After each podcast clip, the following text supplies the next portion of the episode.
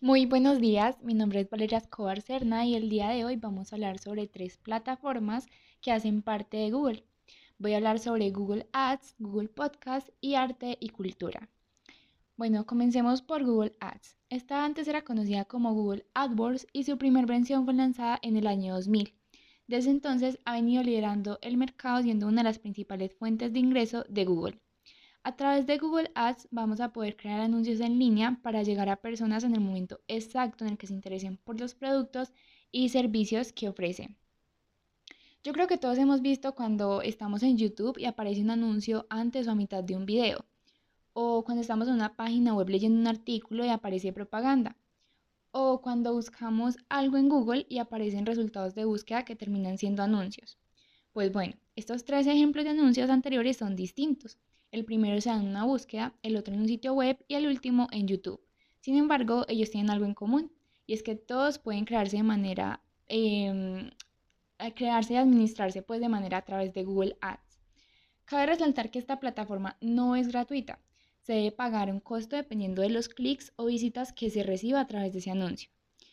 Mm, en cuanto a YouTube, eh, esta norma puede variar un poco y es que solamente se va a pagar cuando la persona se interese por completo en tu campaña. Por ejemplo, eh, si el anuncio es omitido antes de los 25 segundos o antes del final, entonces no se va a pagar nada. Bueno, eh, ¿cómo funciona? Mediante este servicio cualquier persona puede hacer publicidad, ya sea una empresa o un emprendimiento. Consiste simplemente en registrarse, esto es totalmente gratis y esto pues es para obtener una cuenta y comenzar a diseñar nuestro anuncio. Luego nos va a pedir seleccionar unas palabras claves de búsqueda es fundamental en esta parte ser estratégico em, porque de eso depende que tus anuncios tengan más visitas. Luego el usuario va a realizar ofertas em, de cuánto están dispuestos a pagar cada vez que alguien le dé un clic en sus anuncios. Y una vez llegado a un acuerdo, pues ya se pasa a ajustar las demás cosas, como el URL o la dirección de las páginas, el título, em, lo que se quiere mostrar, las imágenes y eso. Algo que me pareció muy curioso de Google Ads es que ellos brindan como unos informes y estadísticas de las visitas que se reciben y así poder realizar como un seguimiento de los costos y mejorar el rendimiento de tus anuncios. Ahora hablemos un poco sobre Google Podcast. Bueno, esa es una plataforma gratuita que propone esta empresa de Google para empezar a escuchar esos episodios de tus programas favoritos desde cualquier lado del mundo y nos vamos a olvidar de esa necesidad de oírlo todo en vivo y en directo. El usuario puede suscribirse al podcast que desee y escuchar todos los episodios que el podcaster vaya publicando sin necesidad de eh, conectarse en el mismo tiempo. Eh, hay podcasts de temáticas muy diversas para todos los gustos y públicos. Incluso hay muchos programas de radio que se han pasado a este formato. Entonces, por tanto, pues alrededor de este movimiento se está gestando un mercado muy importante y es de tener en cuenta esto para mantenernos actualizados. Bueno, las novedades que trae esta plataforma van a impactar de forma significativa en toda la comunidad podcaster. Han conseguido, eh, Google consiguió como una herramienta llamada Google Podcast Manager y ofrece algo que hasta ahora casi ninguna otra plataforma ofrecía, que son métricas de calidad. Em, para los que se preguntan qué es esto, pues básicamente son como datos en, que, en los que el podcaster se puede basar y le van a permitir saber si todo el esfuerzo y el tiempo invertido están siendo rentables o no.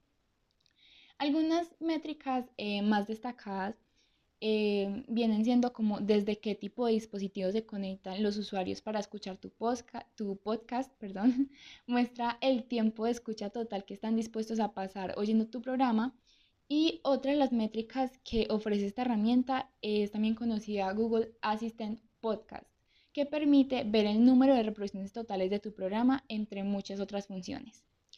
¿Cómo publicar un podcast? Bueno, aquí vamos em, a nombrar unos pasos que son como los más esenciales. El primero es registrarnos en, esa, en el link que se muestra ahí en pantalla. Eh, también pues ahí mismo se crea y se copia el feed RSS del podcast, que es como básicamente la dirección.